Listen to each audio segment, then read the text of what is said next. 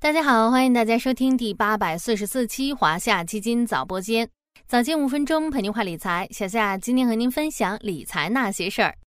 中国经济半年报在最近出炉，上半年 GDP 同比增长百分之五点五，引发了各界的高度关注和热烈讨论。在 A 股市场，近来上市公司也陆续披露自己的半年报成绩单。截至七月二十一日，已有五十七家公司对外披露了二零二三年半年报。三十七家上市公司披露半年报业绩快报，另有一千七百五十九家上市公司对半年报业绩进行了预告。A 股上市公司上半年业绩如何？哪些行业景气度比较高？我们今天就从半年报中寻找投资机会。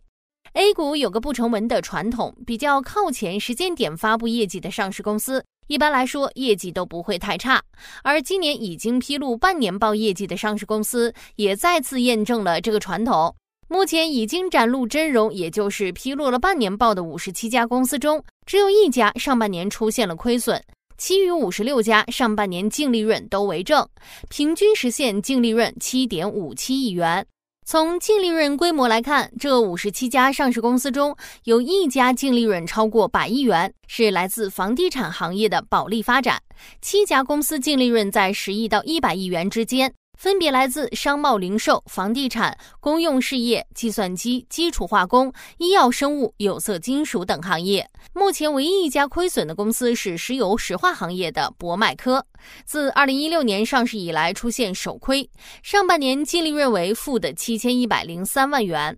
由于当前披露半年报业绩的公司数量还比较少，要想比较全面、真实的了解上半年 A 股公司的业绩面。还得从披露数量相对较多的半年报业绩预告入手。这里先跟大家科普一个小知识：为什么有的公司披露了半年报业绩预告，有的公司没有呢？业绩预告是主动披露还是强制披露？其实根据要求，半年度结束后的十五天内，也就是七月十五号之前，主板市场有三种公司必须披露业绩预告，分别是净利润为负值、净利润实现扭亏为盈。以及净利润和上年同期相比上升或下降百分之五十以上，其他板块没有这类强制要求。另外，还有几种公司必须在半年度结束的一个月之内，也就是七月三十一日之前披露业绩预告，这里就不详细展开了。感兴趣的小伙伴可以自己看表。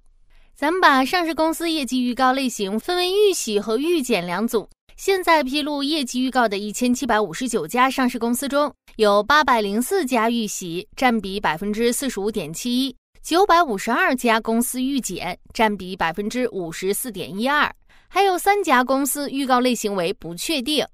这一千七百五十九家上市公司预告净利润同比增速上限平均值为百分之十九点四四，中位数为百分之三十点九八。从这组数据来看，已披露预告的上市公司整体预喜率还是比较高的。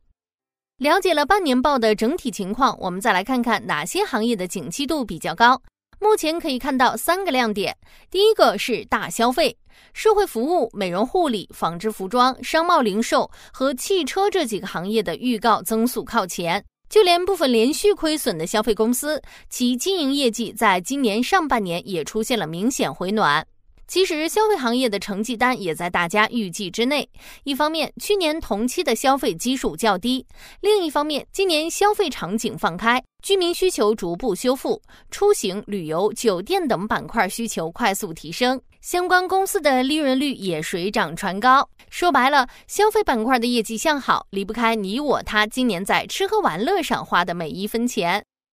第二个是中游制造的电力设备、机械设备。前者预告净利润同比增速上限平均值为百分之八十五点七九，后者该数据也有百分之四十五点九八，展现出较高的景气度。第三个是 TMT 行业中的通信和传媒，目前通信行业公司预告净利润同比增速上限平均值为百分之九十八点三五，传媒行业为百分之二十九点一零。相比之下，计算机和电子行业表现则略差一些。其中，计算机行业预告净利润同比增速上限平均值为百分之十三点七九，电子行业为百分之负的五十七点七五，行业景气度相较前两者下行。如果小伙伴们想要从中报预告中寻找机会，小夏建议大家可以关注上述这几个行业景气度上行的机会。好了，今天的华夏基金早播间到这里就要结束了，感谢您的收听，我们下期再见。